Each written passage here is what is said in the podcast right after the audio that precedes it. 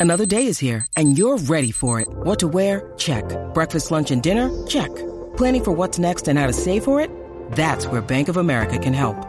For your financial to-dos, Bank of America has experts ready to help get you closer to your goals. Get started at one of our local financial centers or 24-7 in our mobile banking app. Find a location near you at bankofamerica.com slash talk to us. What would you like the power to do? Mobile banking requires downloading the app and is only available for select devices. Message and data rates may apply. Bank of America and a member FDIC.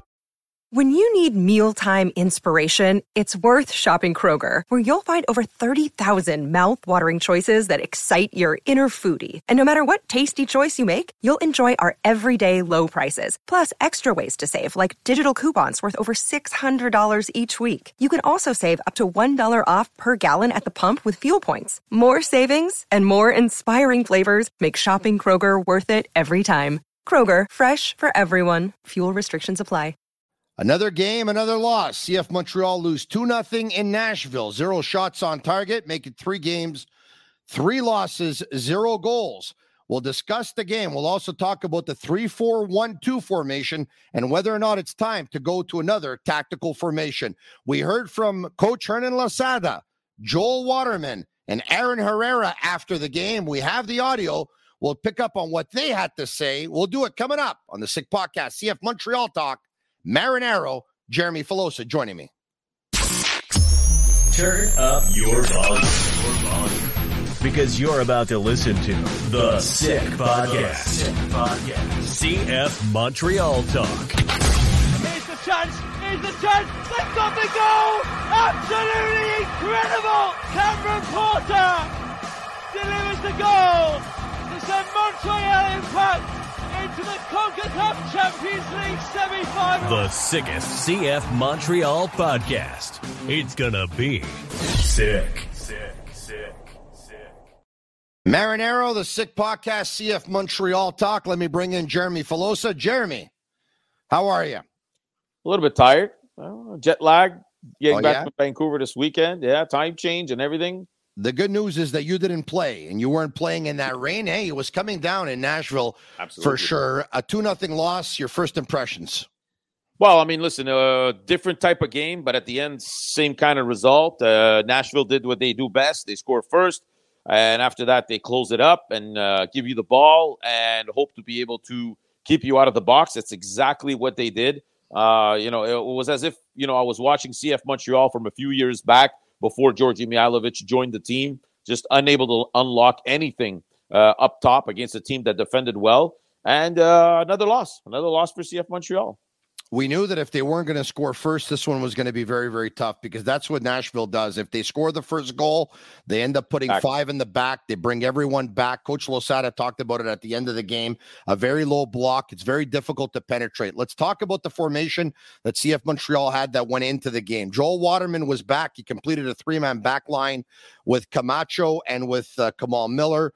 Uh, it was Lappalainen and a left wing back, and it was Herrera a right wing back. It was. Um, uh, Wanyama and uh, Choinière, along with um, Sean Rea, who played right in behind uh, Sunusi Ibrahim and Romell Quioto. So they went to a 3 4 1 2. Did anything surprise you? No, not really. I mean, uh, it's it's exactly uh, what I expected. You know, there's certain things that I don't like about that formation, but that's just me. You know, I've said it a million times. You know, I think if you're going to play this type of uh, system, you need your wing backs to uh, be able to help you offensively. And again, you look at the first goal, and it's a direct result of another bad pass by Lassi Lappalainen near the box. He's just inept in, that uh, in that type of play, and it really hurts the team. Uh, also, Sunusi Ibrahim. I'm sorry to say, for me, he's not a player that's a caliber to play in the MLS or to start. He's a guy that should be uh, somewhere else. If they have a, had an MLS Next Pro, he should be getting every start there, but they don't. Um, and uh, those are the two two things I didn't like as much. But in the end, honestly, to tell you the truth, Tony, I don't think they have the pieces or the elements, uh, even if they do switch things around to be able to compete at this time. Look, I, I think Sunusi is definitely pro caliber. I think you're going a little bit strong there with the MLS Next Pro. He hasn't proven himself yet. You're right about that. Uh, you know, uh, Olivier Renard said something to Olivier Brett a couple of days ago on BPM Sports Radio on the FC Neuf program And I believe he said that uh, you know there's a couple of players that uh, you know he's he's he really believes in and he's going to go with. And without saying it, I think the players he was alluding to are, are Nathan Saliba and Sunusi Ibrahim. As you see, they've been in, you know, every game that they've played, whether they start or they come off the bench. I believe those are the players that he's talking about. But, you know, Jeremy, I know you're not the president of the Lassi Lappalainen fan club. I think you've made that very evident. And you don't think he brings a lot of offense to the table. And that's fine. Um, the pass that he tried to make was a turnover going the other way. He's not the only one who makes a mistake on the play because when Mukhtar turns, he turns Waterman, who committed, and then everyone's trying to get back. And Shaffelburg, obviously, with an amazing shot. So there was an error from Waterman as well. But, you know, Gavino Di Falco asked Coach Losada at the end of the game three games, three losses. Is it time to maybe change the tactical formation instead of 3 4 2 1 or 3 4 1 2? Be it something else. And he said, I have no other choice. We don't have a left back on this team. So I have to play with a three man back line and I have to play with wing backs. Yeah. I think there's a question that we can ask, and that is seeing as Lassi doesn't bring as much offense to the table and does quite a bit of running, would it be difficult to convert him to a left back? Listen, Tony, the, the problem is you're, you're moving guys around that are not in their natural positions. You've already converted Lassi Lappalainen into uh, some sort of left back right now in this system. He's already not in the right chair. Guy, eh, there should be guys playing their own positions. The other option you have is to move Kamal Miller in that position. He played it when he was in Orlando, but again, he hasn't played it in two years. It's not ideal either. But Tony, you're going into a season again, starting the year. You're supposed to have two players at each position that are able and capable of playing it. We haven't had a left back since Daniel Lovitz left this team. This is the truth, the reality. And you don't have anybody behind him because you don't even have a starter. And you converted Lassi Lappalainen. Ask Lassi Lappalainen, where would you prefer to play? You know what he's going to tell you? And he said it more than once striker. The best years Lassi Lappalainen had with CF Montreal was when he played as a striker. You converted him to a left back. For me, it doesn't make any sense. Tony, I mean, y- yeah, other guys turn over the ball. He's playing, he's playing wing back right now. He's playing uh, wing back. he's back. playing right wing now. back. Okay, he's Yeah. playing wing back. But as soon as he gets close to the box with the ball at his feet and he tries to make a pass, it's either too strong, too soft, off the target, or, or to another player, uh, or to a player of, of the other team. It, it, it, never uh, accumulates to anything. So uh, I, I, I now he's get, and now he's hurt. So that's another problem. Yeah. You got another player on the injured list. And this is something we're going to have to address, Tony, because when guys take knocks, it's one thing. When you have hamstring injuries, thigh injuries, groin injuries, this is not about getting a knock in a game. This is about physical conditioning. We know that the players have told us during the spring uh, that you know the, the the the the workouts were a lot tougher than they were uh, when Wilfried Nancy was here. We know that Coach Losada has a little bit of a reputation in overworking certain players, and now we're going back to what we had with uh, Remy Garde and Mauro Biello and all the guys, the other guys before. You have five, six, seven, eight, nine, ten players unavailable, and you can't compete. So I, I I'm I'm not an expert when it comes to recuperation, regeneration, and and uh, and uh, you know fitness and all this stuff, obviously. But there's a common denominator in all of these injuries, whether it's this or it isn't. And this is something I've been told. This is something that I know. It's not the best thing when you're training every day on turf to begin with. That's for sure. And then when you have to change to go from turf to grass, it's not a good thing either.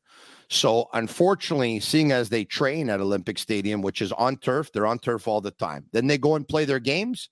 They go and play their games on grass for the most part.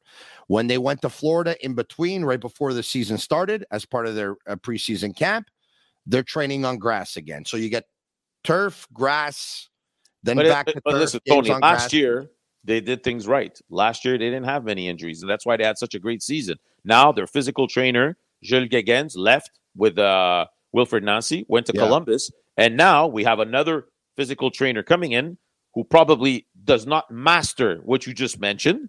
Gilles Gegens has been here for a while. He knows what it, uh, what it's all about. And now we're going back to what it always was in the past: a bunch of injured players, and you're not going to be able to. You're not going to be able to compete. It's definitely going to be something that has to be looked into, Jeremy. Like you said, uh, Olivier Renard said himself that these there are things that can be controlled when it comes to um, you know this kind of stuff. We also know that the uh, the fitness coach that uh, Hernan Losada brought with him used to be the previous fitness coach at uh, Stade de Reims. If memory serves me well, I believe he was relieved of his duties one year and eight months into the job because of an accumulation with injuries there. So I'm sure that everything is going to be reanalyzed going forward. Now, um, Sean Rea. Sean Rea played as the 10 in behind two forwards. And earlier in the week, it looked like it was going to be Hamdi that was going to be the 10. And it ended up being Sean Rea. So I've said this before. I like Sean Rea a lot.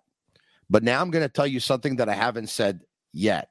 And I thought Sean Rea in game one was very, very good. I thought in game two, he was even better.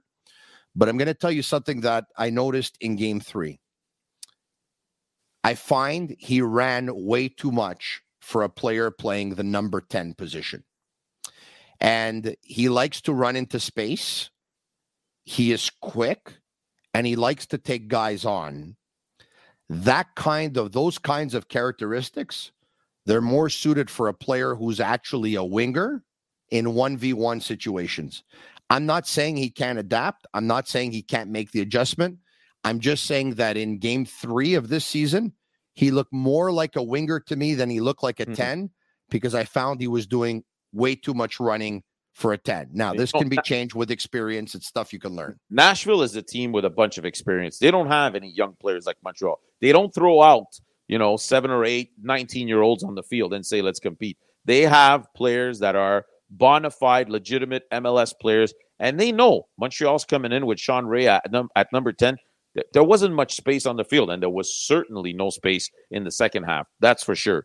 Now, you know, Ahmed Hamdi, I mean, at a certain point, this guy's in his last year of contract. You mentioned at the beginning uh, of the year that you thought he was one of your two number 10s. He doesn't even come on, Tony, when you're down by a goal and you're trying to you're trying to catch up. I don't understand. I, I don't understand what's your project with this guy, but uh, at some point, give him a shot, throw him in. Let's see what happens.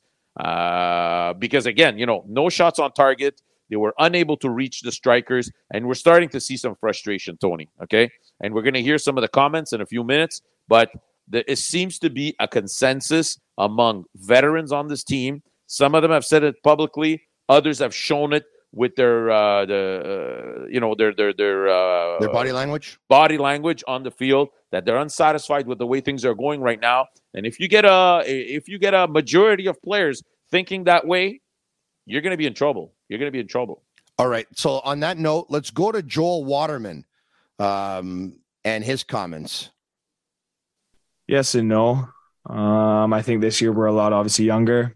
Um, you know, we're, we're, we got guys that it's their first MLS season. Um, so, you know, our expectation, our standards are high. Um, we just don't have guys with the experience, I don't think. Um, but we have, you know, enough there that, you know, we're not an 0 3 team. Um, you know, you just look at our possession and look how the way we play. I think I like our style. We have talent. We're young. Um, now I think it's just about adding a couple pieces to make sure that, you know, we can add to, to the attacking front.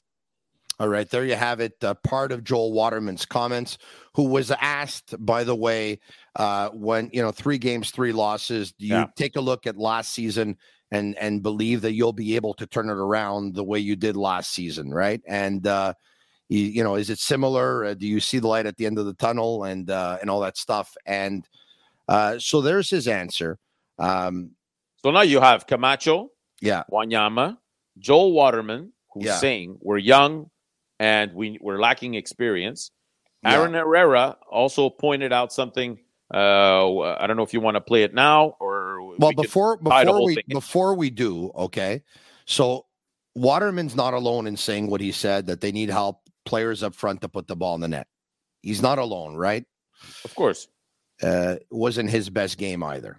No, but it was his first game of the year. You well, know, he, expect I, that it wasn't going to be his best. No, you're absolutely right about that. And he even talked about being rusty at the end of the game. But yeah. ultimately, he also made two mistakes that, uh, and there's two goals. So, uh, but on that note, we heard uh, Coach Losada said that he brought in Iliadis, and this was something that watching the game, there was a couple of things, Jeremy, that I thought was number one, Mason Toye, I was wondering if he was going to come in earlier. He came in at the 81st minute.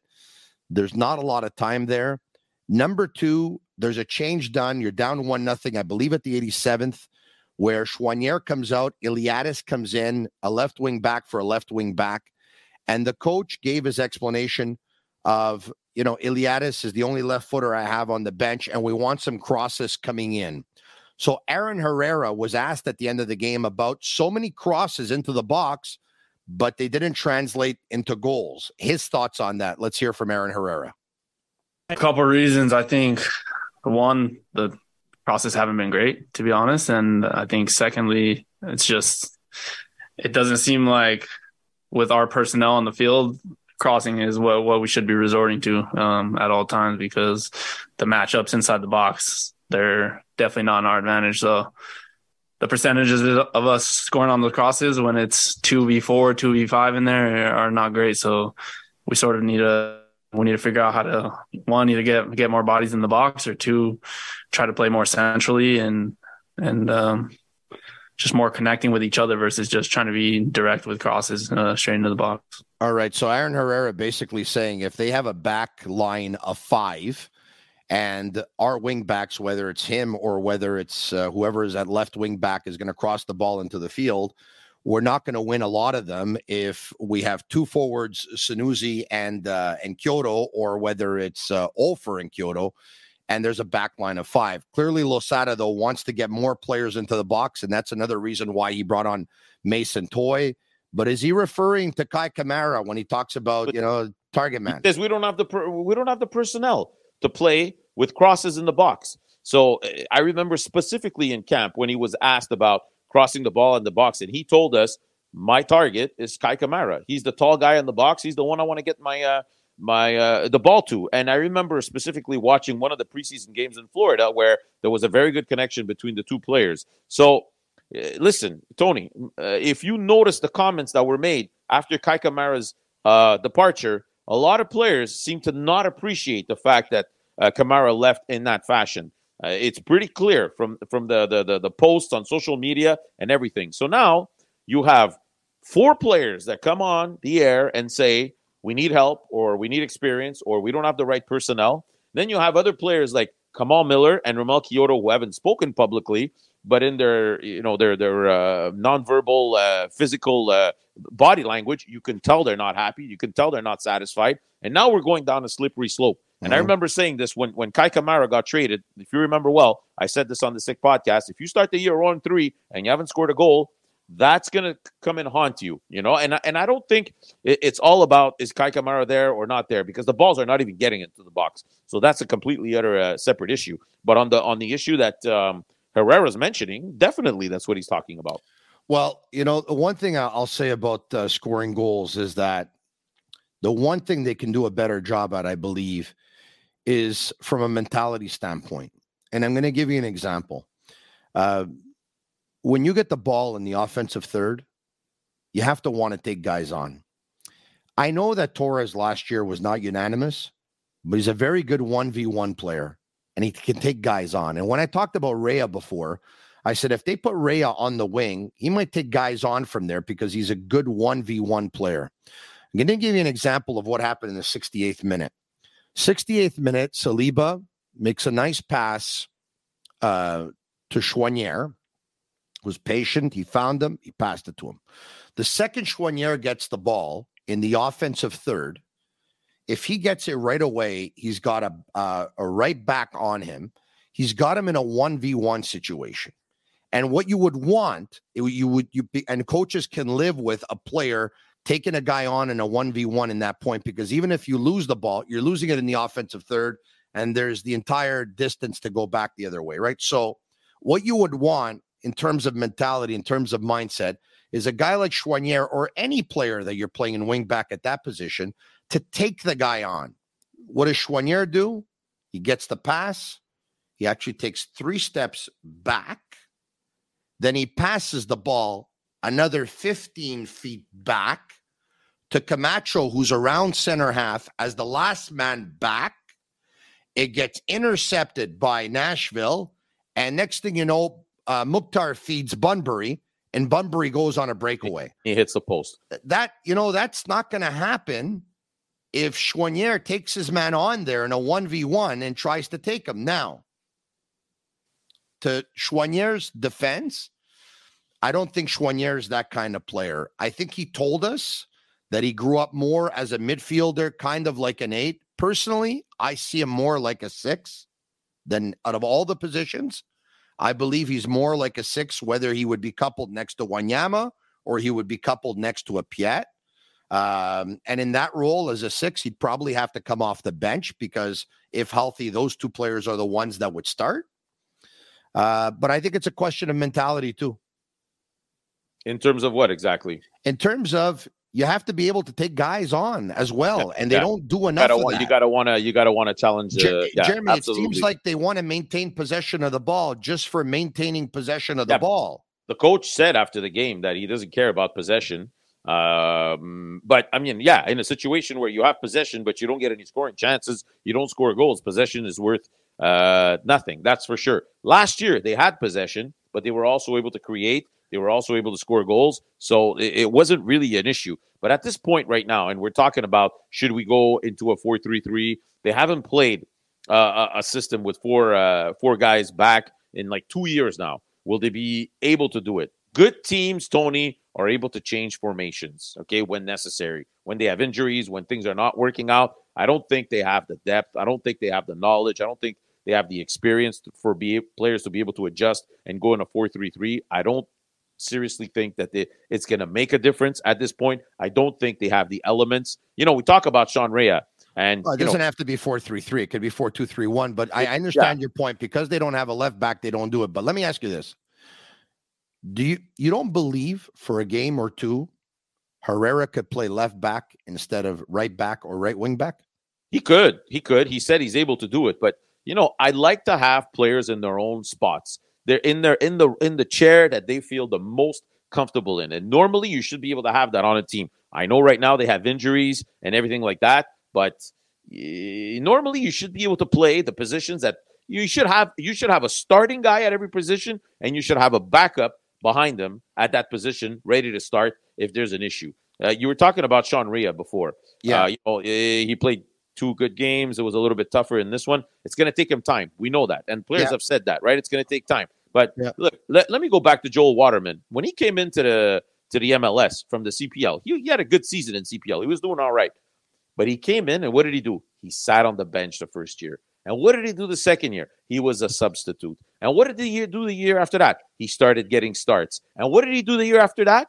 He was a bona fide starter in the MLS. You yes. see what I'm telling you? Yes. Got to take steps. Okay. And that's the best way. If you want players to, you know, uh, progress and you want to eventually sell them, you can't think that you're going to do the same thing you did with Kone with every single player. Bring them up, and all of a sudden they're able to compete in the best league in North America and sell them quickly. The guys need to do it progressively. And and right now, Sean Rea's place is should be to be the second of somebody else at that position. Learn behind them. Come in late in games when players are tired. Take advantage of that. Uh, but that's not the case right now. He's being thrown in and you know uh, we're gonna have to live with with what these players are giving us right now. But speaking you know, of I, young players, there's one, yeah, who hasn't played yet.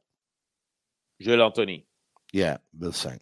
Yeah, I mean, listen. The the good news is after the international break, they're going to start playing midweek games because of the Canadian Championship. Yes. I hope he he starts getting in because some players need minutes at this moment, and you're, you're, you're lacking solutions. And maybe you're going to discover certain things in those games of players that are able to help you right now that you might not know because they're just not playing. They're not getting that opportunity. Um, but uh, listen, Tony, I, I think right now we have players in the team that are saying it loud and clear, politely, but are saying it loud and clear. Yes. Please, we need some help because this money ball thing, it's all right, it's all good, but but uh, you can't stretch it to the way they're stretching it right now. They're going to have the lowest payroll in the MLS. They spend zero dollars on picking up players on uh, in the transfer window, zero cash dollars. I'm talking about. They do spend the allocation money, but it's as if they've fallen in love with this way of doing things because it worked last year, and now you're thinking to yourself, "We're geniuses. We can have the lowest payroll in the MLS." And we're going to be able to compete. Oh, this is not the reality. If you look at Colorado two years ago, fantastic season. Last year, patata frite. That's the reality. So, you know, you're not going to be able to compete every year uh, in this way. So, I don't have a problem with making one, two players graduate. That's fine. That's normal. That's part of sports. When you're graduating five, six, seven, eight players in one year, you're not going to be able to compete. I listen. I I hear you. I was just pointing out that there's one of them who hasn't played, and it's just a. I'd like to see him start because you know, uh, we we've talked about some start? of the we've talked about some uh, get, get, minutes. Yeah. we, we we you know we've talked about Quebec-born players. I mean, he's one of the best to ever play in Quebec, albeit at the amateur level. Yes, I get it. And now he doesn't have any minutes. But anyway, look, sooner or later we're going to see him. There's no doubt in my mind. I have told you on more than one occasions I was a big, big fan of his skill set and the tools that he has. And it's also true that I haven't seen him play live in about two and a half years. So we'll see what that translates to here at the pro level. But if his skill set and his tools are any anywhere near where they used to be two and a half years ago, like I said, I know that he's got a skills and a tool set that he definitely belongs. Now, and you know what? I'm curious to see when he he'll probably start that midweek game uh, in Canadian Championship. Will they play him as a 10 or will they play him as a striker? It seems as Losada sees him as a striker, but he mentioned it himself that the position he feels the more most comfortable in is the position of number 10. Now, physically, you look at him and you're like, he's not a number 10. Uh, at the same time, he also said that the, the the the the part of his game that's right now lacking is his um, you know game in the air. So playing balls off his head and stuff like that. So that doesn't solve Herrera's problem because he's still looking for targets in the box. But if these guys are not able to put it in, then it doesn't really solve the issue. You know, if they would ever uh, be looking for a wing back, and now with Lappalainen's injury, I- am telling you that he can play wing back because he's got uh, he's got very very good pace, very good stamina, very very good endurance. Uh, he has the mentality that he takes guys on one on one in a one v one situation. And I'm telling you that if you if I didn't tell you that he was a natural right footer, you would never know because he's equally comfortable left foot and right foot, hmm. and uh, he can get those crosses in, or he can once again. So now, on that note, we mentioned something before. We talked about ball possession. Coach Losada said something at the game, at the end of the game, that I really liked in terms of ball possession. Let's hear from Coach Losada. Yeah, I've been talking about that the whole press conference. Uh, so I can tell you once again that I really don't care about possession. I really don't care.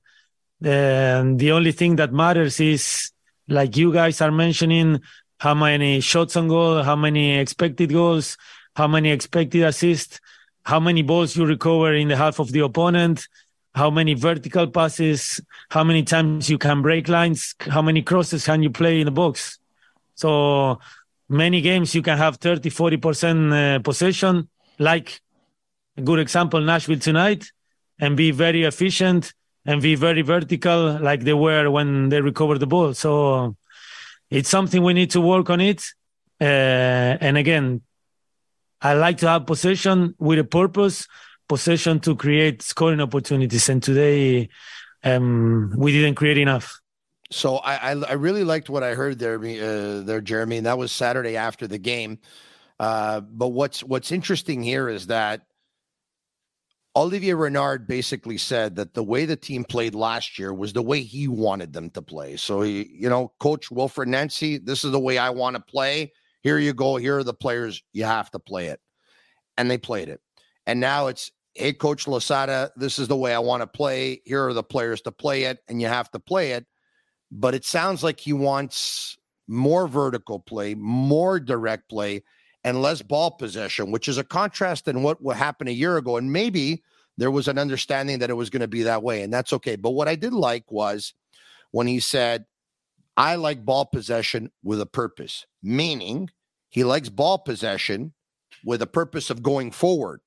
You're you have the ball, but your intention is to go forward, to create, to shoot, to cross, to try and score. And that's what I was getting at in terms of mentality last game. There's just sometimes I saw too many lateral passes, backward back passes. passes. Yeah. That's negative play. Yeah, And that's, and that's something the coach is going to want to remove from the game. L- listen, I mean, this is the MLS, you know. Counter-attacking is the bread and butter of this league. You grab a ball in the middle of the park and you turn around and fire it upfield as fast as you can and try to take advantage of, you know, uh having more more uh, numbers up top than the other team. A lot of times as you mentioned, they turn over the ball, Montreal gets it, takes so much time to build anything and then you're passing the ball backwards and everybody has time to come back and sits back in the Nashville end and it's not going to work. It's not going to function. It's not. Uh, uh, last year they had the tools to be able to possess the ball, circulate the ball, study the op- the opposition, and still be dangerous. Right now they're not able to do that. And as he mentioned, Nashville did it great. As soon as they had opportunities, turned over the ball, even right next to Montreal's box, they ran upfield and tried to take advantage of it, and uh, they did. All right. So uh, they'll practice all week. Tuesday night, Yeah. they're going to meet their fans. They're going to introduce the team. They do this every year before their opener uh, or their home opener, which is going to be at Olympic Stadium on Saturday night when they're going to host the Philadelphia Union. Uh, but uh, of course, they're going to have a chance to meet their fans at uh, at Club Soda.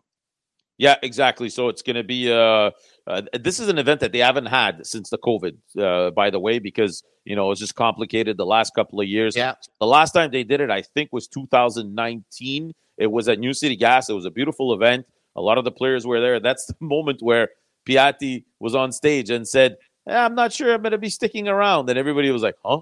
What did he just say? And then he ended up leaving just a few weeks after that. But uh, no, it's normally a nice event. Uh, I'm going to be there and uh, so we'll uh, we'll get you all the information you need to know uh, from there. Uh, Wednesday again will be the only moment we get to speak to Coach Losada. I hope this is not going to be uh, the way that we're going to do things all year because you speak to the coach on Wednesday, so many things happen you know, on Thursday, on Friday, on Saturday before the game happens.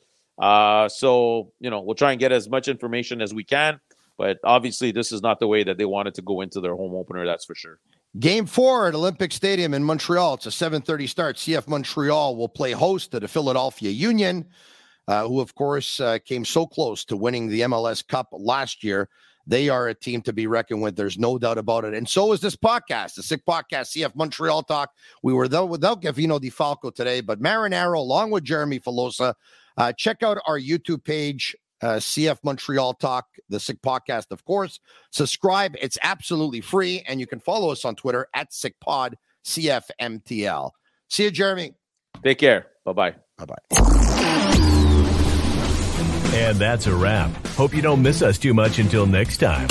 Follow the Sick Podcast, CF Montreal Talk on YouTube, Instagram, Facebook, Google Play, and Apple Podcasts.